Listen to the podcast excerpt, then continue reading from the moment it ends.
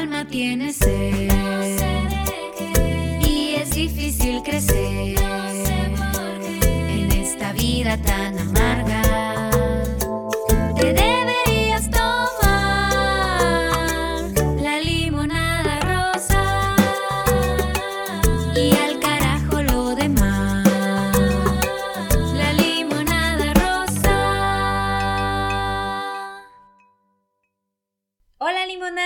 bienvenidos al episodio de hoy. Acompáñanos con tu bebida favorita y platiquemos juntos. El día de hoy tenemos a la psicóloga de profesión Saraí González para apoyarnos con un tema muy interesante. El tema que queremos abordar hoy es hablar sobre por qué elegimos a las parejas que tenemos. Hemos oído muchas veces sobre ciertos mitos o sobre ciertas frases de repente que elegimos a parejas con el mismo estilo, con el mismo tipo de personalidad y muchas veces no entendemos en nuestro subconsciente qué es lo que está ocurriendo para que estemos repitiendo esto. Entonces, para eso tenemos a Saraí González, bienvenida. Muchas Ah, gracias. Muchas gracias, muchas gracias por la invitación, chicas. ¿Puedes presentarte, por favor? Claro que sí, mi nombre es Rosario Saraí González Castillón, ahora sí que como gusten llamarme Saraí Sara. En este caso tengo ya, mm, sí, voy a cumplir siete años que egresé de la carrera de psicología, actualmente estoy estudiando la maestría en tanatología, estoy em, certificada en la cuestión de trabajar terapia de pareja. Estoy en el área clínica, que me encanta el área clínica, y voy a cumplir tres años, y en el área educativa ya voy a cumplir los seis años. Nos da mucho gusto tenerte aquí.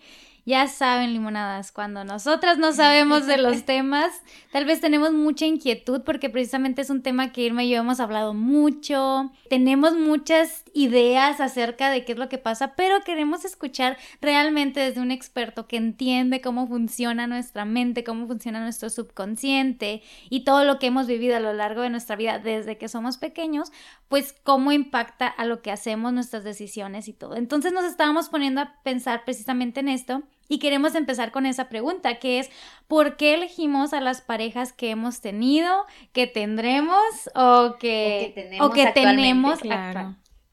Ok, pues primero para partir, eh, todos tenemos un sistema familiar como tal, ¿no? Entonces, por ejemplo, en este caso voy a poner un ejemplo. Yo tengo mi sistema familiar y tengo un concepto de, de lo que es el hombre y de lo que es la mujer respecto a papá y a mamá. Entonces vamos a suponer que pueda, suceder que el papá esté ausente, pueda suceder que mamá eh, no tenga una buena relación tan, como tan estrecha, en este caso con, con la hija o lo que le querramos agregar, pero desde ahí tenemos un concepto como tal de lo que vemos en un hombre y en una mujer.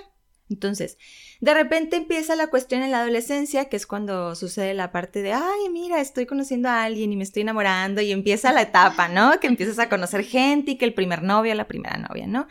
De repente, cuando te hace clic de, ay, eh, no sé, este, esta chica se parece a mi mamá, ¿no?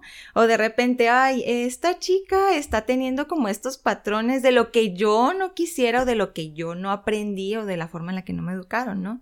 Entonces, de ahí, primera es partir en la cuestión de, ok, perfecto, estoy escogiendo una pareja, pero casi siempre la pareja que estamos escogiendo o es un reflejo de algo que no hemos trabajado, Puede ser con tu sistema familiar, de parte de con papá, de parte de con mamá.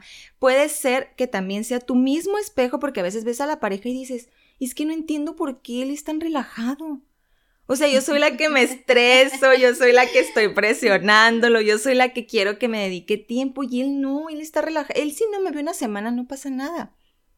Y es como, ajá, no es que no, no es que no le importes. Sin embargo, ¿qué te está enseñando? A lo mejor tú necesitas relajarte. Entonces, de una u otra forma, la pareja que tenemos llega siempre a enseñarnos algo. Es como decir eh, la típica frase de siempre hay un roto para un descosido. Sí. Entonces, es como, ok, a ver, estás llegando, primera, ¿qué me quiere enseñar? ¿Qué de lo que estoy viendo en esta persona eh, me, me está, me está enseñando también la cuestión de cómo te quieres, ¿no? Porque a veces puedes decir, es que estoy en puras relaciones conflictivas. Entonces, perfecto, ajá. ¿Y qué tanto te quieres tú? Que escoges este tipo de parejas.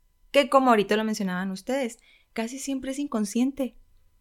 Entonces no estás analizando, ay, voy a agarrar a esta persona. O sea, no, al tiempo te va cayendo el 20. Mira, esta persona o, o justamente las tres últimas parejas se parecen físicamente, su personalidad, mismos hábitos o son todo lo contrario a ti. Entonces desde ahí es partir en la cuestión, casi siempre esto puede ser la base para ir tomando en cuenta de dónde escogemos a nuestra pareja como tal.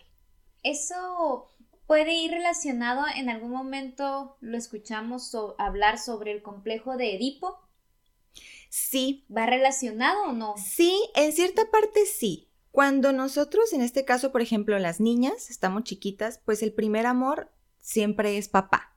De hecho, hasta se, se- siempre se menciona, ¿no? Las, las niñas le pertenecen a papá. Sí. O es la princesa, o es la muñequita y todo esto. Entonces, de ahí, eh, en automático, o sea, ya, ya entrando desde la parte de con Freud, tú volteas y es el enamoramiento con papá. Se supone que de una forma sana se va rompiendo a los años, o sea, a los pocos años de vida, no sé, tres, cuatro años. Entonces, cuando ya lo miras y dices, no, papá tiene a su esposa, yo soy la hija como tal, pero hay ocasiones donde no se rompe. Entonces, como es muy estrecha esta parte de idealizar a papá, me voy en este caso con, las, con la mujer como tal, idealizas a papá, entonces buscas y dices, no, ningún hombre se parece a papá, porque puede ser contradictorio. Ningún hombre se parece a papá. Si mi papá sería capaz de, yo qué sé, ¿no? Eh, cuidarme si me enfermo 24/7 y ves que un hombre ni siquiera va y te lleva un té o ni siquiera te dice, ¿quieres que te lleve medicamento? Tú eres de no, porque no te pareces a papá.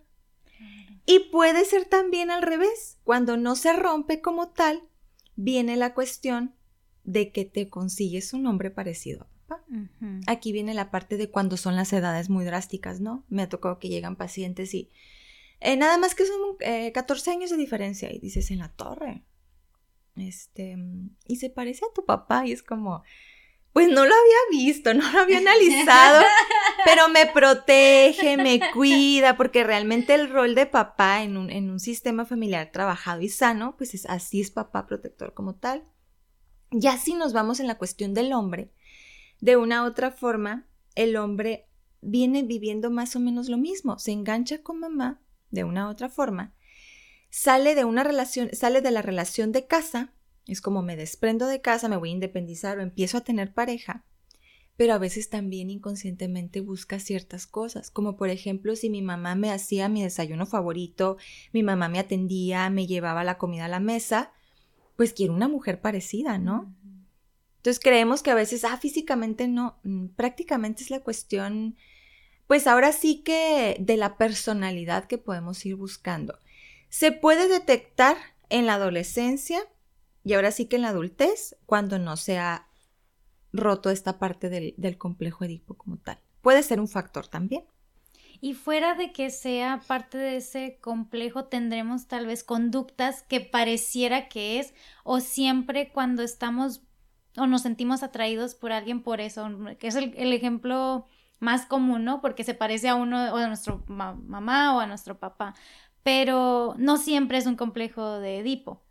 O, No, no, no, no siempre. Puede ser también la cuestión de patrones. Vamos a suponer que viene, viene alguien de un, no sé, de una familia violenta, donde hay adicción, donde, por ejemplo, a veces dices, ay, ¿qué pasa que en esta familia eh, todos son médicos? ¿Qué Mm. pasa que en esta familia eh, pura madre soltera? ¿Qué pasa que en esta familia, es... entonces empiezas a ver que está- se están repitiendo patrones? Claro. Y ahí entran la- las lealtades familiares. Entonces, cuando entran las lealtades familiares, viene la cuestión que buscas una pareja como similar a, Ok. y no siempre a mamá o a papá, sino respecto a contigo, o sea, a, a mi crecimiento, ¿no? Y a veces viene la parte que dices, ay, ¿qué sucede que esta pareja, no sé, vamos a suponer, eh, yo tengo muy marcado mis valores, qué es lo que quiero, este, como muy, muy definido y te consigues una persona que es todo lo contrario. Entonces ahí es como, ay, ¿y si es tu espejo? Porque nunca falta la parte que llega eh, como víctima, ¿no? Me tocó una ocasión que una, una mujer este, victimizándose, es que él es y es el peor hombre y me habla feo y me trata mal y Pues sí, primero hasta donde tú le permites, ¿no? Pero sí es cierto, tienes razón, o sea, es un patán. Sí, es un patán. Así como me lo está escribiendo, es un patán totalmente. Entonces, de repente, cuando ya empiezas a confrontar a la persona como tal, ok, ¿y qué pasa que te estás fijando en un patán? Exacto, ¿qué es lo que te hace sentir atraído a alguien que Así. sabes que te hace daño? Autoestima, el autoestima. Porque ahora sí que como me quiero, como me quiero es como me cuido y qué, qué quiero es empezar a traer. Entonces, cuando tú detectas que te está enganchando con una persona y dices, ok, me está enganchando porque te- ¿qué aprendo de esta persona? Dices, ok, perfecto, esta persona me enseña a que me tengo que querer. Y de hecho llega la persona, cuando llegan conmigo a terapia, al consultorio, es como, les digo, hay dos caminos. O sales de esta relación de pareja y va a haber un duelo, y va a doler, y vas a llorar, y te va a costar, y te vas a sentir triste, y todo lo que tengas que vivir, y de repente vas a sentir que se te cae el mundo. O la otra, quieres continuar. Pero la realidad es que casi siempre te vas a ir al duelo. Aunque digas que vas a continuar, nos vamos a ver aquí en un año. Ujú. ¿Cuánto Sí, más lo vas a extender? Exactamente, extiendes lo que sabemos que va a terminar. De hecho, cuando llegan terapia de pareja es como, yo a veces les digo, ¿realmente ustedes consideran? Sí, es nuestra última oportunidad, que nos vamos perfecto, adelante. Están postergando lo que saben que va a terminar. Ujú. Wow, qué pa- Bueno, qué interesante. Dentro de estos patrones que mencionan, no sé si realmente se considere como un patrón, un caso en el que hay una familia de muchas hermanas, o bueno, y hermanos, eh, vamos a... a Una familia numerosa. Ajá, una familia numerosa, y que de repente la mayoría, el 90%, si no es que todos, terminen divorciados entre los hermanos. ¿Eso también es un patrón entre ellos por la familia o eso ya no tiene... Nada más es coincidencia. Puede ser parte de, al final de cuentas, si nos vamos con la parte de, de Bert Hellinger, él platica la cuestión, bueno, él narra la cuestión de que nuestro sistema familiar tenemos, o sea, están nuestros papás, están nuestros hermanos, a veces hay medios hermanos que de hecho ya dentro del sistema familiar entran como hermanos, o sea, ahí no hay, ay, son mitades y porque este, él fue hijo de mi papá o tuvo otro matrimonio, no, pero al final de cuentas estamos siguiendo un mismo patrón, como ahorita tú lo mencionas. Entonces, ¿qué veo? Ahí están las lealtades familiares. Entonces, volteo a ver mi sistema y dices, ajá, si todos mis hermanos están viviendo esto, porque yo tengo que vivir algo diferente? Entonces vas siguiendo la misma línea como tal, como ahorita lo que les mencionaba, cuando consigues, ay, ¿por qué todos son médicos? ¿Por qué todas son este, en este sistema familiar madres, madres solteras? Ah, él es alcohólico, pero ¿y el papá? ¿Y el abuelo? ¿Y el bisabuelo? Entonces hay una lealtad, la lealtad es inconsciente. Ah. No vamos pensando, ay, tengo una lealtad con mi papá, tengo una lealtad con mi hermano, tengo... No, es inconsciente. Entonces, si yo rompo, vamos a suponer, con esta cuestión tenemos la cadena de los hermanos, ¿no? Como tal. Y yo quiero romper un patrón o hacer algo diferente, estoy rompiendo una lealtad familiar. Entonces, es mi, la, la mente de, chin, estoy fallándole a mi familia. Es como cuando está la típica chica o el típico chico que hubiera, que es todo lo que mamá o papá no hubiera querido, ¿no? Claro. Ajá. La oveja negra. La oveja negra, Sí, ajá, la que son los que negra. siempre van a terapia, porque de una u otra forma trabajas, rompes patrones, sanas. Sí. Entonces, de repente llega la cuestión de, bueno, es que yo me salí de mi casa, pero no me casé. Ajá. Ok, estás rompiendo una lealtad familiar como tal. Entonces ahí viene más o menos la parte que tú me dices, que tiene que ver, hay patrones, pero ya entra la lealtad. Le soy leal a mi sistema familiar, si rompo esto, fallo. Entonces si yo no lo trabajo, traigo una, una sensación de que decepcioné a mi familia. Porque realmente no hay nada de malo con romper con esa lealtad, pero es muy difícil porque uno siente que está traicionando a, a la familia o a la tradición, ¿no? Lo entiendo de esa manera. Supongo que inconscientemente, ¿no? Es como que te andes por la vida diciendo, ay, traicioné a mi familia, ¿no? Claro, ajá, inconsciente. Ah, Yo lo llegué a sentir, soy la menor de mis hermanas y pues por muchos años de diferencia, entonces lo que también me pasó a mí es que los tiempos cambiaron, entonces Sí. aunque no quieras, pues vas a cambiar esa, esos patrones familiares o esa lealtad porque ya no funciona en estos tiempos o tal vez pues tu estilo de vida es distinto. Que ahorita mencionabas el, el que cuando el hombre tal vez está acostumbrado a que la mamá es la que siempre lo atiende y como ahora en este tiempo en el que vivimos pues ya sabemos que no, en casa es como somos eh, iguales y repartimos las tareas del hogar y todo y tal vez esto viene a romper con algo que, que aprendimos, o como en este caso que es más común en los hombres, que aprendieron a que la mamá era la que los servía y llegan ahora con mujeres que dicen, no, aquí somos iguales, tú te sirves o a veces yo, entonces como tal vez eso es parte de algo que tienes que cambiar, pero cómo, cómo cuesta trabajo, o sea, cómo las personas se tienen que adaptar a esto de que también pues las, los tiempos cambian. Claro, y aquí viene la parte que está la mujer independiente y está el hombre independiente. Entonces, si nosotros nos vamos desde la prehistoria como tal, el hombre es el que cazaba, la mujer traía la bolsa que le daba la de ahí viene la bolsa, la forma que hacemos como de que, que pues sí, le agarraban y miraban la manera de meter ahí el alimento y luego del otro lado traer a los bebés y la mujer cocinaba. Entonces desde ahí viene muy marcado, ¿no? Ahorita ya en estas generaciones, como en estos tiempos que está sucediendo, viene la mujer independiente como tal no nada más el hombre. Entonces de repente es la mujer como, ok, yo también quiero trabajar. Es más, eh, yo prefiero trabajar que estar en la cocina. Yo no quiero ser ama de casa. Entonces si de repente, eh, la, otra vez estaba checando los datos en, en INEGI, en el 2009 más o menos en México son 73 mil divorcios mm. anual. O sea, imagínense ahorita cómo estamos, o sea, actualmente. Porque ¿qué sucede? Que también antes la mujer aguantaba. No, ¿cómo me voy a separar por los niños, mis hijos? Es que quiero que mis hijos vean un matrimonio, aunque el matrimonio sea la fregada, ¿no? Quiero que vean. Y ahorita, ¿qué pasa? La mujer ya sale adelante. Y todavía hay mujeres que están con hombres machistas y todavía es la parte de no me puedo separar porque sé que él me mantiene. Y aparte, si me voy, mis hijos van a sufrir. O sea, todavía está la idea muy marcada, pero ya no como antes. Entonces, aquí cuando llega a suceder que la mujer es independiente, un ejemplo, o que la mujer dice, bueno, perfecto, en la casa es por igual. Yo puedo hacer el desayuno, tú haces la comida. Yo voy a barrer y trapear, tú lavas los platos, nos organizamos, porque los dos trabajamos. Tenemos hijos, en este caso cuando hay hijos de por medio, que tenemos hijos, los vamos a atender entre los dos. Y a veces se cree que es como, ay, me ayuda, ¿no? O sea, el hombre como tal, me ayuda a su papá o me ayuda a mi esposo.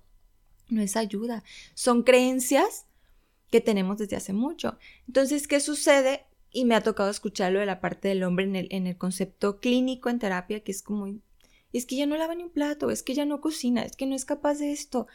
¿Y de qué sí es capaz? Entonces viene el, el, ahí viene mucho la lucha de poder en relación de pareja. ¿Quién gana más? ¿A quién le está yendo mejor? Es que profesionalmente ya se preparó en esto. Entonces, ¿qué va a ¿Y la casa? ¿Quién va a atender la casa? Si me explico, porque mi mamá atendía la casa. Claro. Y mi mamá era ama de casa. Entonces, ¿por qué ella no puede atender la casa? Yo puedo trabajar, yo te mantengo y la mujer dice no. Porque ahorita, ahorita en la realidad como estamos, la mujer ya busca, o sea, y si no es un ingreso, busca dos ingresos y va y viene y soluciona. Y es como esta parte de, todavía hay mucho machismo como tal. Entonces ahí es la parte que ahorita tú mencionabas también. Sí, que ahorita está haciendo como este choque mencionaste y, me parece muy interesante la parte biológica, cómo todavía tenemos tal vez, no sé cómo llamar los patrones, pero hay cosas que sí tenemos muy arraigadas y no entendemos por qué, pero es biológico. ¿Nos puedes explicar un poquito al respecto? Claro, por ejemplo, si nos vamos al interior, todo lo que es eh, Ciudad de México, alrededores, Toluca, Querétaro, todo lo que es el interior, las costumbres están muy marcadas. Entonces, allá la cuestión familiar está muy, muy, muy marcada y nos damos cuenta en Navidad, en Año Nuevo. Es más, ellos festejan reyes, ni siquiera es tanto. O sea, ellos, para ellos es reyes, ¿no? Entonces se van en las colonias y en Navidad que el, que el bebé, que el niño, este Dios, y vamos a hacer un recorrido. Allá están muy marcadas, muy, muy marcado. ¿Qué pasa ahorita aquí con nosotros que somos, por así decirlo, frontera? Porque pues está aquí Tijuana cerca viene la parte que Estados Unidos es diferente el concepto. como tal, si vemos el concepto de familia desde la parte de, es totalmente distinto. Libertad, voy, vengo, no festejo, y se pueden dar cuentas- cuenta, perdón, en las fechas como festivas, ¿no? Ah, voy a cenar con mis papás en Navidad, pero después me voy a ir a un antro. Ah, voy a... Entonces, desde ahí viene una cultura muy marcada. Creo yo que en el interior todavía está más marcada que aquí. Pero a veces también es la educación como tal. O sea, cómo te educó papá, cómo te educó mamá, qué aprendiste. Porque si tuviste en tu casa una mujer que solo está en casa, puede que tú digas, perfecto, yo no quiero ser igual o quiero ser como ella, pues. Entonces entra la parte que ya lo traemos. O sea, de hecho en los genes siempre vamos a traer la cuestión de papá y mamá, hasta la personalidad como tal. Entonces todos estos patrones sí los podemos romper más consciente de decir, por ejemplo, en el caso de tanto de la mujer o del hombre, ¿no? Que ve a su mamá o a su papá y que dice, mi papá fue de esta manera en casa, pero a mí no me gustaba que fuera así con mi mamá, o no me gustaba esa parte, y podemos ya un poquito más consciente, no sé si esto es cierto lo que estoy diciendo, pero pienso que puede ser más consciente de decir, bueno, yo no voy a conseguir un hombre que sea como papá o que haya o que tenga esas cosas que a mí no me gustaban de él o no me gustan de él. Claro, de hecho eh, viene la cuestión como lo mencionaste ahorita. Por ejemplo, puede decir una persona, es que yo en mi casa tuve carencia. O sea, no sé lo que es el amor, no sé lo que es querer, mis papás no eran cariñosos y te agarras de ahí y eres víctima. Porque es más fácil ser víctima en la vida. O sea, en la vida eres víctima, pobrecito, y te justificas y ay, estás sufriendo. Pero también te puede llegar una persona que dice, no, esto yo no lo quiero ser, yo quiero ser diferente. Yo cuando tenga hijos, si es que en algún momento la persona quiere tener hijos, es como yo quiero ser un papá cariñoso, quiero ser una mamá cariñosa, quiero ser distinta. No, yo no quisiera maltratar a mi mamá, por ejemplo. O sea, sí se puede romper, pero ahora sí que depende de la actitud de la persona y qué herramientas tenga, porque todos tenemos una red de apoyo. Ujú. Entonces vamos a suponer que la persona no tiene oportunidad de ir a terapia, un ejemplo, Claro. o que la persona no tenga a alguien alrededor como que pueda como guiarlo, orientarlo, entonces es como sigo lo mismo. Y me, justifi- me justifico, ¿no? Porque ser víctima, lo que les decía ahorita, o sea, voy por la vida, soy víctima, sufro, estoy triste, estoy mal. Ajá, ¿y qué estás haciendo para no hacer lo mismo? Y de repente llega la persona a terapia y es, a ver, vengo por esto, ok, perfecto. Y vas, vas indagando, indagando, indagando, pero es que yo no quiero ser así. Rompes. Cuando haces consciente algo que tú quieres cambiar, desde ahí lo empiezas a romper. Vamos a suponer que yo estoy, digo, ay, porque siempre me estaciono así?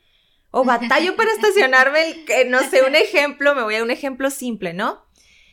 Pero cuando ya lo dices, cuando ya lo traes como tal, ya, ya no es inconsciente, ya está presente. Entonces, si yo me quiero seguir estacionando así, pues ya es cuestión mía, pero si ya lo estoy haciendo consciente como tal, pues ¿qué estoy esperando para cambiarlo? Que es donde viene ahí eso, ¿no? De cuando te preguntas, ¿por qué siempre atraigo este tipo de hombres o mujeres? Ajá. Y es como, ah, pues tal vez es porque necesitas indagar un poquito más de realmente cu- cuál es la razón, porque al final de cuentas, pues nosotros los elegimos, decides con quién quieres estar. Te quiero preguntar algo, Saraí, y es acerca de nuestra versión de amor. ¿De dónde viene o de dónde aprendemos cómo amar?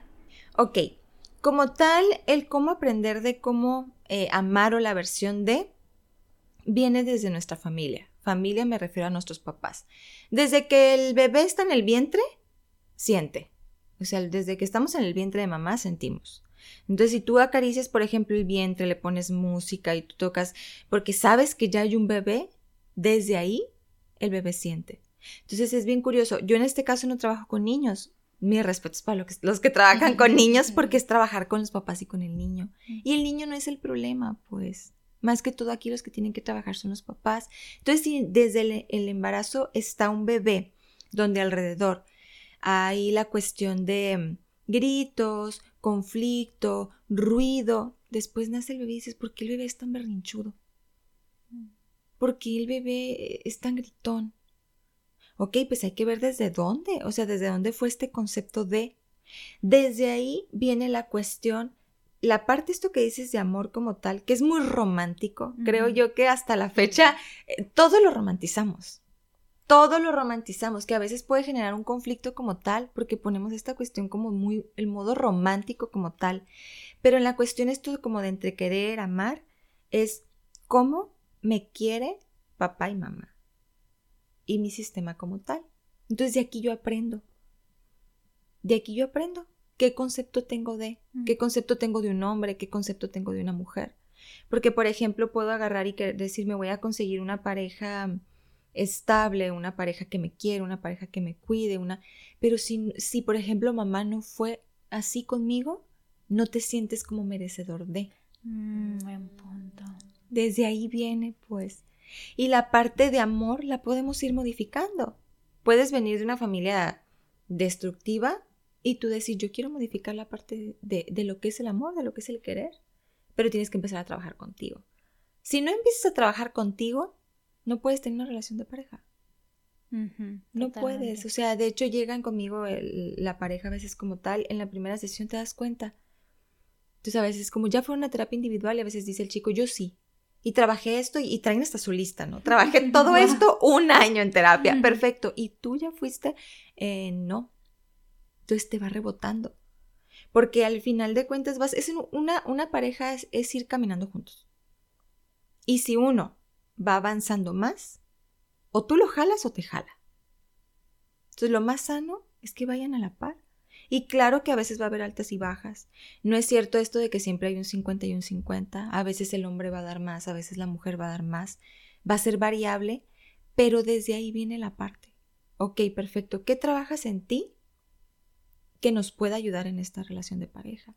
Porque si, por ejemplo, en algún momento, no sé, conocen a alguien que ha ido a terapia y de repente la pareja no ha ido o no ha trabajado ciertas cosas, es como, ah, ¿qué esperas, no? Para ir a terapia. De hecho, hay hasta memes que te ponen que, que ya en la primera cita preguntas, en algún momento ya fuiste a terapia a trabajar todos tus, eh, por, por así decir, los traumas, ¿no? O cuestiones pasadas como tal. Entonces, la definición realmente de amor es de dónde la aprendemos viene de, de parte de, de la familia.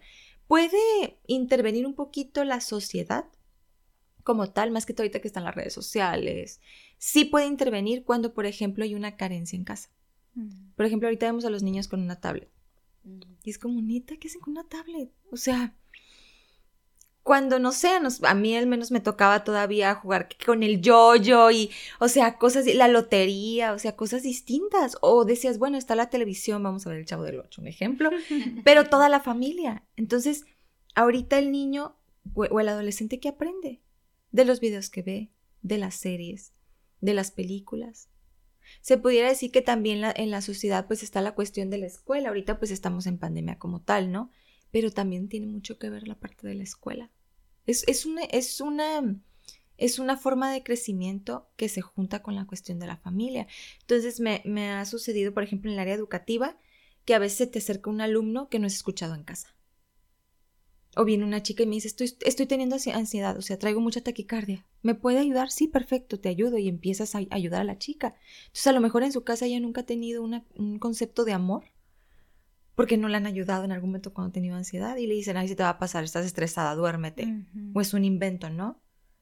Entonces, a lo mejor para ella el concepto de amor es, ay, me ayudó alguien en la escuela.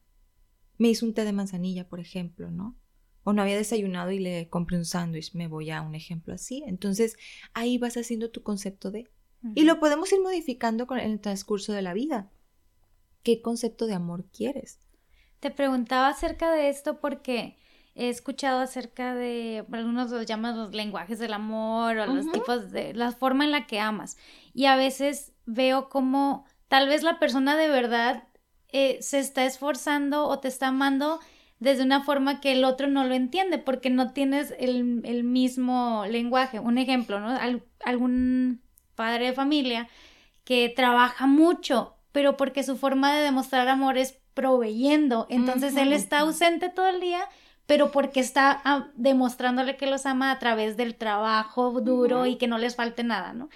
Y tal vez por otro lado, la persona dice, no, es que yo necesito más como la, la presencia o necesito la parte física, ¿no? Los cariños, los abrazos, Claro. esto. Y mi pareja no me lo está dando. Y no es que no lo ame, sino que aman de diferentes maneras y a veces uno nos cuesta entenderlo y, y sentimos, es que no me ama porque no me ama como yo quiero que. Sí. Entonces, te- quería hablar de ese tema porque creo que si lo entiendes un poquito más te das cuenta que va un poco más allá de que la persona sea como tú quieras. Y a veces, si fuera como tú quisieras, a lo mejor tampoco te sentirías amado porque hay algo más allá dentro de ti, ¿no? Que tal vez, como dices, sientes que no lo mereces. Entonces, eh, quería entender esto de, de cómo, pues, probablemente esas personas aman de esa manera porque es lo que vieron en sus casas y sienten de que yo estoy amando con todo mi corazón a mi pareja Sí. trabajando. Sí, sí, O, o yo estoy amando limpiando la casa y que y le hago la comida. Esa es mi forma de amarlo. Entonces, eh, eh, ¿cómo podemos en- entender que a veces, pues sí nos aman, pero tal vez no de la manera que nosotros esperamos? Claro, primero es partir de cómo es mi pareja. O sea, vamos a suponer que mi pareja, ahorita que tú mencionabas esta parte de, de la comunicación como tal, vamos a suponer que mi pareja para nada es auditiva, para nada, pero es visual. Es visual totalmente. Y les voy a poner un ejemplo de eh, una ocasión una pareja dice, son papás separados, están divorciados, pero hay un niño en común. Entonces empiezo a ver de qué manera se comunican y dice él, es que a mí me encanta cuando ella eh, en WhatsApp me pone con rayitas, aunque estén mal hechas, y me pone, mira, aquí va la ropita del bebé. Y me pone una flechita. Aquí van tantos cambios de ropita. Y me pone una flechita. Entonces cuando me empezó a decir eso dije, wow, él es visual, pero ella no se había dado cuenta que él era visual. Entonces desde ahí viene la parte de la comunicación. ¿Cómo voy a darme cuenta que mi pareja me quiere? Primera es, me va a querer como él sabe querer. Porque a lo mejor yo quiero que mi pareja, mi pareja llegue, perdón, y me diga, ay, me abrace y me, que sea un chicle, un muégano. Pero mi pareja a lo mejor me lo quiere demostrar dejándome una rosa. Entonces es partir de, ok, ¿quieres controlar a tu pareja para que te quiera como tú quieres? ¿O quieres darte cuenta que sí te quiere a su manera? Porque todos tenemos distintas formas de... A lo mejor el preparar el café en la mañana sea una forma de demostrar que te quiero. Y a lo mejor la, la la- la chica dice, ay, es que para mí eso no es suficiente. Bueno, entonces consigue a quien puedas controlar o contrata a alguien que te quiera a tu manera. Porque queremos a, a nuestra manera como tal. Y aparte tiene mucho que ver el lenguaje de comunicación. Si eres visual, si eres kinestésico. Por ejemplo, a mí me funciona mucho el hacer las cosas. Me las pueden decir, pero a mí me funciona yo hacerlo. Ok, perfecto, gracias. Me explicaste, ocupo hacerlo. No importa que se me caiga, este, lo, estoy armando un sillón y se me cae. No importa, yo lo ocupo hacer. Hay personas que le- se ponen a leer y ya, lo entendí. Entonces, desde ahí es partir qué, qué tipo de comunicación tiene mi pareja. Entonces, perfecto, como les decía este ejemplo. Dice ella, a mí me gusta que él me mande audios. Perfecto. Entonces, el acuerdo es que él le manda audios y ella hace hasta notitas. Te mandé esto y le pone dibujitos porque él es visual. Y le puedes mandar 20 audios. No sé si les ha sucedido que alguien les dice, ay, ya no me mandes tantos audios. O sea, hasta ya viene la opción en WhatsApp de adelantarlo, ¿no? Porque no todos somos auditivos. Y es como, ¿neta quieres que me vente ocho minutos? O sea, aguanta, pues. Y luego si entra una llamada, tienes que buscar en qué minuto, en qué segundo te quedaste. Entonces, viene la, desde ahí es perfecto. ¿Cómo soy? ¿Cómo es mi pareja? Claro, si hay algo que se puede trabajar adelante, porque a veces queremos que nuestra pareja adivine. Que nuestra pareja adivine sí. cuál es nuestra comida favorita, cuáles son nuestras rosas favoritas. Oye, dile, o sea, no, no todos lo sabemos. Platícalo, qué te gusta, qué no te gusta. Claro, si ya es recurrente que, por ejemplo, algo que te molesta lo sigue haciendo y hay que ver qué pasa. Pero a veces, porque también eh, bendito, benditos memes, ¿no? A veces que me toca que dicen las chicas, es que si se lo tengo que pedir ya no vale lo mismo. por favor. No somos adivinos, nadie es adivino. No es lo mismo decirle, mi amor, fíjate que mi chocolate es favorito. Mi chocolate favorito es un Carlos, que me tra con un Carlos Quinto que me traigas son feliz. Soy feliz. Ok, perfecto. Pero lo expresas. Entonces, desde ahí es comunicación como tal. Sí, eso es parte de lo que decías tal vez de cómo las redes sociales, películas o todos los medios que nos han hecho creer que no, lo bonito es que sepa leer tu mente. Lo bonito es que la adivine. Es que Sí, la- sí, y uno está esperando eso y me pareció importante tocar este tema porque hoy en día que, que somos personas más independientes, nos queremos rendir muy fácil cuando empezamos a tener problemas que si te das cuenta no es que no te quiera o que tú no lo quieras, que simplemente a veces es un problema de comunicación y uno dice, ay no, no está funcionando y quieres terminar y tal vez pues no siempre es- esa es la solución, ¿no? Creo que también se vale a veces intentar si tú, sobre todo si eres una persona como tú ya nos aconsejaste, ¿no? Ya has trabajado en terapia, tal vez ya has trabajado en ti mismo, esta persona también, sabes que sí es alguien con el que quisieras estar, o sea, más allá de que tal vez digas, no, sí es un patrón, o digamos que este sí es el bueno, vamos a llamarlo. Pero aún así, ya nos estamos acostumbrando a, a rendirnos más fácil porque sabemos de que, ah, no importa, o sea, sin él también yo puedo seguir. Y, y nos queremos salir sin antes intentar y ver esos detallitos que, que yo lo veo, tal vez un detallito, pero es muy, sí causa mucho impacto dentro de la relación de que, ay, es que no entiendo por qué él no me entiende. Ahorita me, me abrió mucho los ojos el decir, "Uy, es que desde ese, desde tan sencillo de identificar, él es visual, auditivo, es kinestésico. Y uno pensando, es que no me entiende cuando yo le explico y le doy instrucciones de 10 minutos y mira, ya esto y esto y esto, y la persona es visual. Y te quedas ay, pues con razón que no me Sí. O sea, esos simples detalles creo que podrían ayudar mucho a tener mejores relaciones. y no identificarlos como que amplifica todo, ¿no? Empieza a haber más problemas y más problemas y ahí empiezan a separarse lo que tú mencionas. Ujú. De decir, ay, ¿sabes qué? No nos entendemos, bye. Mejor vamos a separarnos, ¿no? Entonces tiene, está muy interesante. Parte de esto que, que estaban mencionando tiene que ver el por qué sentimos a veces que nuestra pareja nos complementa o, qué nivel dentro de nuestro subconsciente, cuál es el nivel en el que pensamos de decir, ah, es que mm, tengo que encontrar a alguien que me complemente 100%, ¿no? Que lo que yo no tengo lo tenga él para poder ser un solo o un todo, por así decirlo. Primera de ahí sería partir de que nadie nos va a complementar. O sea, nadie te puede complementar, nadie. O sea, es aprender a estar solo. Y aprender a estar solo es realmente solo. O sea, no tener un bulto a un lado o alguien pegado ahí, un llaverito a un lado, como, ay, viene conmigo. No. Desde que tú sabes estar solo, aprendes la cuestión y trabajas en ti, el cómo me quiero, el qué quiero, qué voy a lograr. Adelante, que entre una persona que a lo mejor como tal no va a llegar a complementarte porque esto de que la media naranja y eso, no, eso no es, no, como tal no es real. Creo yo, más bien sí sería un equipo. Quiero formar un equipo. En este equipo, perfecto, ¿qué vamos a hacer para que funcione? Ok, nos vamos a enfocar en esto, vamos a trabajar tal cosa. De hecho, hay dinámicas muy padres, como voy a hacer tres cosas, en dos semanas voy a hacer tres cosas que te que yo sé que a ti te gustarían y tú vas a hacer lo mismo, pero no me vas a decir qué. Y yo tengo que adivinar. Mm. Entonces en las dos semanas es como, ¿qué crees que hice? Ah, junté, juntaste la ropa de, no sé, no dejaste la ropa tirada en el baño y la metiste en una canasta, ¿no? O en un cesto. Entonces, desde ahí viene la parte de ser un equipo, porque nadie nos puede complementar. Somos seres individuales. O sea, de hecho, desde el, desde el momento y viene tan, tiene tanto sentido en la cuestión de que salimos del vientre y somos seres individuales. Y como tal así partimos. O sea, no nos vamos en, ay, nos vamos en grupo. No. Ah, nos, nos vamos a morir en grupo. No.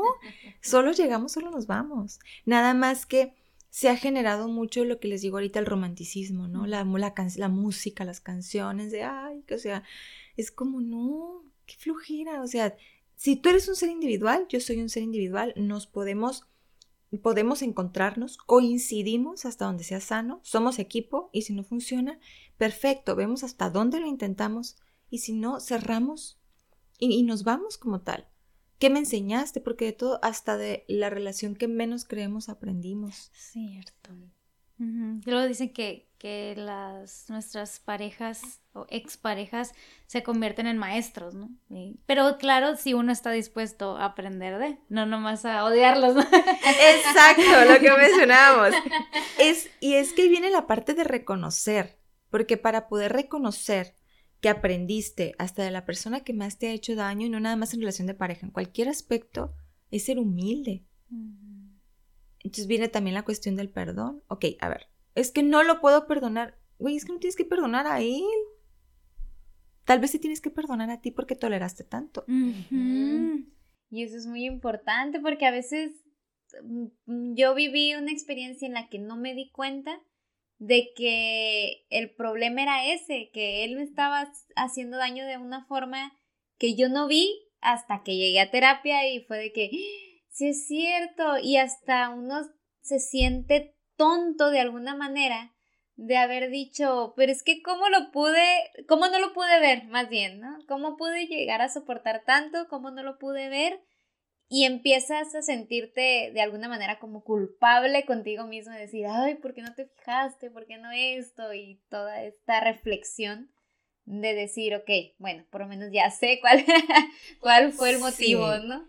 Eso sí es muy interesante. Tengo otra, otra pregunta y es, hemos hablado tal vez de cómo a veces estamos atrayendo o nos sentimos atraídos con personas que al final tal vez no funcionan, ¿no? Como con personas que nos hacen daño y todo esto.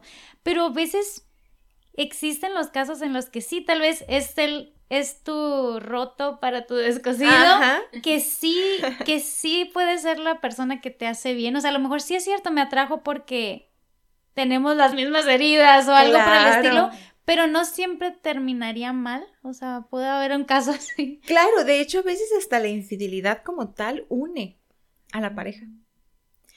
Porque depende primero que tengamos en- de concepto la, como la infidelidad, ¿no? A lo mejor para una persona ser infiel es, eh, vi que le mandaron un mensaje, para una persona este, fueron a comer y ya para mí me fue infiel, para otra es porque hubo intimidad, hubo un beso, eso depende del concepto de... Pero hay ocasiones, de hecho, terapia de pareja la, llegan las parejas cuando de verdad ya no dan más, o sea, ya llegan cuando... Es, es la última alternativa, ¿no? Claro. Entonces, en ocasiones es, me fui infiel. Perfecto, ajá, te fui infiel. Y la persona está a un lado, ¿eh? O sea, me fue infiel, ok, perfecto. ¿Y qué quieres hacer tú? Es que sí queremos trabajar en esto. Perfecto, lo trabajamos. O sea, ahora sí que mm, creo yo que la terapia de pareja, más que todo, es la cuestión de lo que el cliente, por así decirlo, quiere ir a trabajar, pero al mismo tiempo muchas cosas sí son rescatables. Porque cuando las dos personas están dispuestas a, se puede. Entonces a veces me ha sucedido que dice el varón, es que yo sé que alzo la voz, yo sé que grito, yo quiero cambiar esto, ok, entonces, ¿qué vas a hacer para trabajarlo? Cuando lo trabaja, claro que se puede recuperar la relación de pareja, pero si lo trabaja y si los dos están en conjunto. La otra, ahorita lo que mencionabas, el hombre ya va más a terapia. Mm. Eso me encanta, en verdad, el hombre va mucho más a terapia. Y me ha sucedido que llegan y me dicen, la perdí. Y es como, ajá, ¿dónde la perdiste? es que yo me iba a tomar y esto y el otro, pero la quiero recuperar. Ok, perfecto. ¿Qué te parece que empecemos a trabajar contigo? Porque te vas al alcohol cuando traes problemas, ahorita estás viniendo ya a terapia. Entonces, trabaja contigo si las cosas se dan adelante. O sea, si más, eh, más adelante se encuentran, qué padre. ¿Y crees que la pueda recuperar? No sé. Ay, sí, no sé, porque tampoco soy adivina. Pero estás trabajando en ti. Entonces, trabajas en ti, detectas y tal vez se da, me explico. Y sucede mucho ahorita lo que les comento, en infidelidad, en alguna cuestión donde hubo vi- violencia como tal, llegan los dos y, los, y dicen, queremos trabajar esto, quiero perdonarlo, quiero perdonarla, quiero que juntos avancemos, adelante lo hacemos. Entonces, no siempre es que si hay algo malo en la persona lo tengo que dejar, lo tengo que votar, no, a veces es qué me está enseñando y cómo podemos crecer, pero que sea de dos, porque como tal pareja es par. O sea, descosido no descosido es par. Entonces es avanzan y si uno de los dos no quiere avanzar, perfecto, me abro, sigo mi camino. Yo trabajo en mí Y adelante te encontrarás a alguien, pues que vaya a tu mismo ritmo, ¿no? Y volteas y dices, ay, así me miraba yo. Y es que al final de cuentas todos tenemos algo en que trabajar y eh, los sacamos mucho a relucir en las relaciones. Entonces me gusta eso que dices y que tal vez ese podría ser el, el consejo o la manera en la que te des cuenta si vale la pena seguir o no, ¿no? Si están dispuestos los dos a trabajar, porque problemas todos tenemos, o traumas, o como le quieran llamar, pero no siempre es como, ay, pues mejor me quedo solo, ¿no? Porque, sino que a veces si lo trabajas, puede funcionar. Me gustó mucho eso. A mí me llamó mucho la atención lo que comentaste de las parejas que sufren algún tipo de violencia dentro. O sea, ¿te ha tocado casos donde han ido la pareja y que ha dicho es que, no sé, él le pegó o la insultó o hubo alguna violencia entre ellos y realmente eso se puede recuperar? Bueno, no recuperar, sino que se puede sanar más bien. Sí, de hecho me ha sucedido que llegan desde que hubo eh, adicción. Entre, yo no trabajo adicciones como tal, pero llegan y, y reconocen que hubo adicción. Por ejemplo, ahorita se viene a la mente una pareja donde, de hecho, lo mencionan. Es que, me- es que estuvo, estuvo a punto de ahorcarme, o sea, así, ¿no? Y de repente dice él, sí, ¿y no te acuerdas tú que me mordiste? ¿No te acuerdas tú cómo me golpeabas, cómo me cacheteabas? Y empiezan a sacar, ¿no? Entonces, de hecho, llega el momento en el que ni siquiera se dan cuenta que yo estoy enfrente. O sea, entre ellos se, se engranan en su dinámica, que estás así, como que izquierda, derecha, izquierda, derecha, subes, bajas, porque no dejan de discutir, pero a veces es también parte de... Cuando los dos lo reconocen, lo trabajamos en conjunto, pero ahí se ocupa un proceso individual. Porque, por ejemplo, la terapia de pareja, yo la trabajo en seis sesiones dos horas. Se, se trabaja lo suficiente. En la tercera sesión nos damos cuenta y se les, da un, se les da un diagnóstico como tal. Pero una terapia individual y trabajar con una persona que es violenta, por ejemplo, eh, que trae muchas cosas arraigadas, te puede llevar año, año y medio, meses. Entonces, si lo trabajas de forma individual y después lo llevas a la terapia de pareja, claro que se puede. Pero si creen que, ah, porque ya fui a terapia de pareja, voy a ser la mejor persona, no, porque están yendo como pareja, no como seres individuales. Es cierto, al final de cuentas el enfoque de la terapia pues sea lo que, lo que o la razón por la que fueron, ¿no? O sea, si ah, quieres mejorar tu relación de pareja, ah, bueno, pero ¿y todo lo demás que traes cargando cuándo? ¿Cuándo lo vas a ver? Exacto. Wow, y me, me gustó eso de también de... Entonces, primero lo recomendable es tomar terapia individual y después la de pareja. Sí, Lo sería lo más sano. Sí, claro, y de hecho a veces sí sucede que, por ejemplo, eh, hay cuestiones que a la, persona de forma individual está generando mu- mucho conflicto en terapia de pareja, se interrumpe el proceso individual. Cuando se está trabajando con terapia de pareja, se interrumpe el proceso individual, porque son dos procesos, al final de cuentas también es desgastante y se están moviendo muchas emociones y todo lo que le quieras agregar. Entonces, cuando a veces llegan y se detecta desde un principio, no, tienen que ir a trabajar de forma individual, es como, te refiero para allá, te refiero para allá, después regresan. O a veces te das cuenta que se pueden arreglar cosas ahí. Si se pueden arreglar, se hace, pero yo les voy anotando. Después que, te- que los dé de alta, terapia individual. Y ahí hacen un acuerdo ellos. No ponemos reglas, las reglas no funcionan. O sea, las reglas... mm, Sí, hicieron para romperse. vemos los semáforos, ve- vemos la pandemia, o sea, no, ¿qué, qué reglas hay? ¿Me explico? Acuerdos, porque creo que la regla, las reglas como tal, alguien llega y les- las impone. Nadie te pregunta. Nadie te preguntó si querías que existiera el semáforo que durara tanto, nadie te preguntó si querías llegar a, a Walmart y que tuvieras que eh, pasar por un tapete porque a lo mejor para ti es antihigiénico pasar por un tapete donde pasan muchísimas personas. Nadie nos pregunta cosas. Pero un acuerdo, por ejemplo, estamos aquí nosotros las tres, pudiéramos decir, ok, hacemos un acuerdo. Las tres lo estamos plasmando como tal. ¿Qué pasa si se rompe? También hacemos un acuerdo. ¿Qué pasa si se rompe? Ok, si se llega a romper, pues va a tener una consecuencia como tal. Entonces ahí con ellos empiezo a hacer acuerdos. Ok, perfecto. ¿A qué te comprometes a esto? ¿Cuándo empiezas? ¿Cómo que cuándo empiezo? Pues sí, ¿cuándo empiezas? No, pues hoy. Y así lo vas generando como tal. Pero funciona eso, acuerdos, no, no reglas como tal. La, re- la regla se impone. El acuerdo es todos participan, lo plasman y están, pues como dice la palabra, de acuerdo.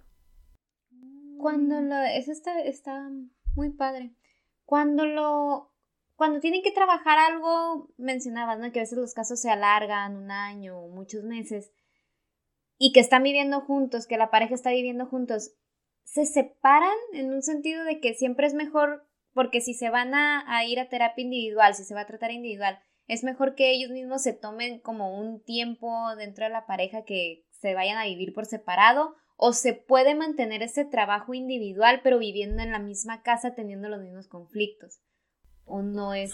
¿Sí me expliqué? Sí, sí, sí, sí, sí. Se puede vivir en la misma casa, o sea, sí porque sería como medio raro de, ay, este, eh, nos independizamos mientras arreglamos, pero lo que, por ejemplo, aquí sí es más recomendable, que el proceso sea privado, porque luego llega el novio o la novia, ¿no? Es, ¿y cómo te fue? ¿Qué te dijo tu terapeuta? Y es como, o sea, este, eh, me fue muy bien, ¿y qué te dijo? Eh, no te quiero platicar, o sea, Es personal. es, es personal. Eso es personal. Entonces ahí es, primero, distinguir que no tomen decisiones.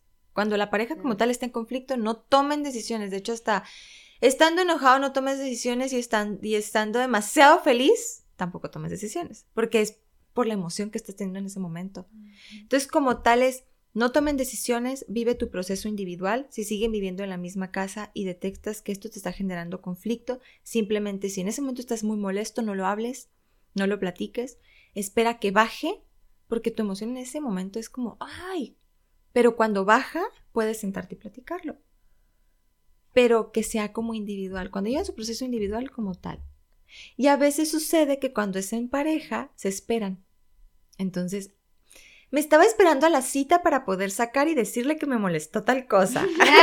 y yo, ok, perfecto. Y hay quienes lo anotan, o sea, en el celular ponen en sus notas, me molestó esto, esto, esto, esto, esto.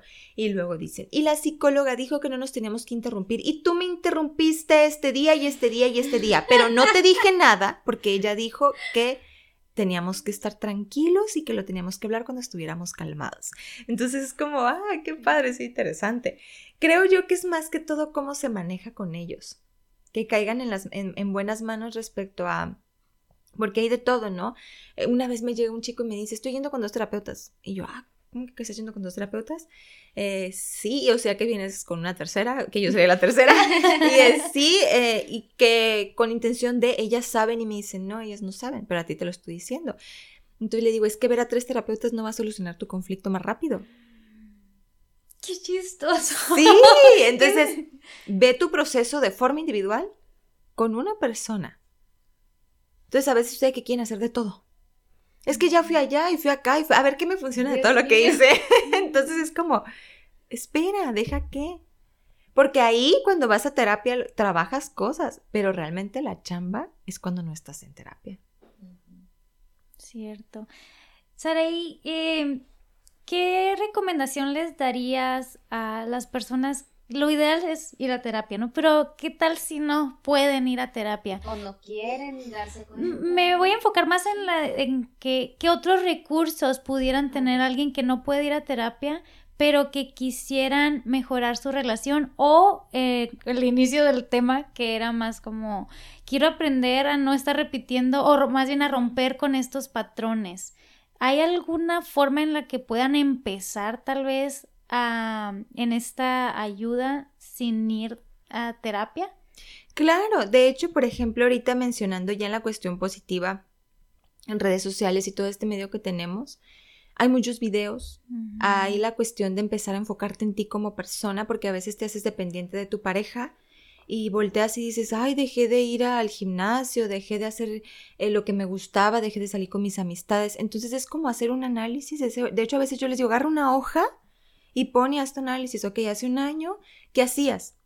Este año, ¿qué estás haciendo? No, pues dejé de hacer esto. Entonces lo primordial, porque es cierto, a veces no puede que sea el recurso, pueden ser muchos factores el no poder ir a terapia como tal, pero creo que el identificar como persona, ok, a ver, ¿qué estoy haciendo ahorita por mí? Perfecto, estoy haciendo lo que me gusta, me estoy enfocando en mí como tal. Por ejemplo, a veces suena hasta curioso porque hay muchas personas que dicen, ay, ¿en serio funciona meditar? Sí, sí funciona meditar. Mm. Hacer algo diferente. ir a caminar a la playa, escribir. Por ejemplo, eh, hay, hay a quienes les funciona escribir demasiado. ¿Qué estoy sintiendo? Lo, lo escribo, lo plasmo. Hay a quienes dicen, no me funciona ir a correr y aventarme tantos kilómetros. Perfecto, algo como tal. Ver qué sucede con tu pareja, escuchar, Mm. comunicarte. Creo que lo primordial en una relación de pareja es comunicación. De ahí es la base de todo. De ahí aprendes a comunicarte y no quiero escucharte para ver cómo te voy a contestar y cómo voy a pelear. Te escucho porque realmente quiero mejorar contigo y no tener una lucha de poder como tal. Ahorita tenemos muchos alcances, o sea, creo yo que hay muchos medios. Hay cursos en línea. De hecho, hay terapia en línea gratuita. O sea, está DIF. Bueno, no sé ahorita cómo lo estén manejando, ni estoy promocionando a DIF. Pero hay muchas escuelas todavía que manejan esta cuestión. Internet, o sea, toda la cuestión de redes Un sociales. podcast. Exacto. De hecho, funciona demasiado también. Videos, buscas. Ok, perfecto, duelo. Como hace rato que lo, lo que platicábamos, que ustedes, el- fue, el- fue el episodio pasado, ¿verdad? El de duelo. Unos cuantos. Unos cuantos atrás. Entonces te pones y lo vuelves a escuchar y lo vuelves a escuchar y lo vuelves a escuchar y vas a escuchar algo diferente. Es como cuando miras una película y dices, ay, no había detectado que aquí salía un, un osito. Cierto. Entonces escuchas y escuchas y escuchas y escuchas y claro que funciona. Informarnos del tema, eso ya te abre muchísimo la mente. Ahorita yo he aprendido mucho de lo que estás diciendo y, y es como dices, hay, hay podcasts, hay libros, hay videos, pero también el interés de querer aprender, Claro. de, de aprender acerca de, oye, no me había dado cuenta de los patrones o de la lealtad familiar, algo que no conocía, ya lo aprendí Sí. hoy, entonces empiezas a investigar más, ¿qué es la lealtad familiar? Uy, me di cuenta que yo estoy tal vez en esa transición de romperla y me siento culpable y no sabía. Entonces, a veces simplemente con informarte te cambia muchísimo la forma en la que ves tu vida, las relaciones, las personas, todos estos temas. Sí, de hecho el que quiere investigar, el que quiere saber, lo puede hacer. O sea, es una realidad. Ahorita tenemos todo al alcance, ¿no? Se ha dejado un poquito más a un lado del libro, pero te vas al audiolibro, ¿no? O sea, buscas la manera. Bueno, ok, quiero investigar. Ajá, aquí traigo el libro de Tenemos la pareja para la que nos alcanzó. Este libro súper, se lo súper recomiendo. Es de Rubén González Vera. Está en audiolibro también. Y me encanta, me encanta el concepto de cómo, o sea, es, porque de hecho el libro más que todo te habla la cuestión de, a ver, primero obsérvate a ti antes de querer juzgar o criticar a tu pareja.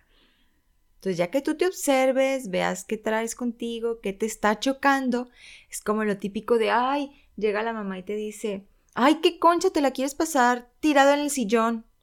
Este, mamá, ¿no será que es porque tú no te permites acostarte como yo estoy acostada en el sillón?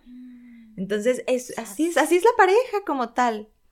¿Qué te, está, ¿Qué te está haciendo ruido? ¿Qué te está... A ver, ¿y qué está sucediendo que no te puedes ir de ahí? ¿Qué te está enganchando? Porque al final de cuentas te puedes enganchar. Entonces creo yo que el querer investigar, ahora sí que hasta con ustedes ya tienen todos los temas. Así que se pueden aventar y, y si no, lo vuelven a escuchar y lo vuelven a escuchar. A mí me encanta eso, de vuelves a escuchar, vuelves a escuchar y vuelves a escuchar y dices, ay, me está cayendo el 20 de esto, ay, voy apuntando. Porque es una realidad lo que nadie va a sustituir es el lápiz y el papel. Apuntas esto, ay, esto me hizo ruido, esto, tal, tal, tal, ok, perfecto, lo volví a escuchar, ok, ahora detecté tal situación.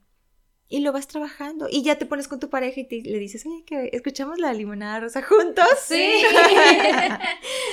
Ay, muchísimas Sí, gracias, por haber estado aquí. Me encantó todo el tema. Eh, creo que respondiste a nuestras dudas y nos diste muchísimo más información que, que nos va a ayudar mucho a ver diferentes las relaciones, a ver diferente a las personas que elegimos, o más bien a ser más conscientes de por qué elegimos a nuestra pareja. Y nos dio hasta de bonus consejos para los que ya estamos en pareja y cómo también se pueden arreglar las cosas o a veces no es tan mal como pensamos. Hay detallitos que si los cambiamos hacen una gran diferencia. Muchísimas gracias por estar Ay, a aquí. ustedes por invitarme. Ahora, dinos cómo te pueden contactar o algún medio de comunicación que tengas para, pues, si ellos están interesados en ir a terapia de pareja o cualquier tipo de terapia que tú des. Ok, mm, en la parte de redes sociales, en Instagram estoy como Sig, Sig Sara, es P-S-I-C, Sig Sara, y al final con H.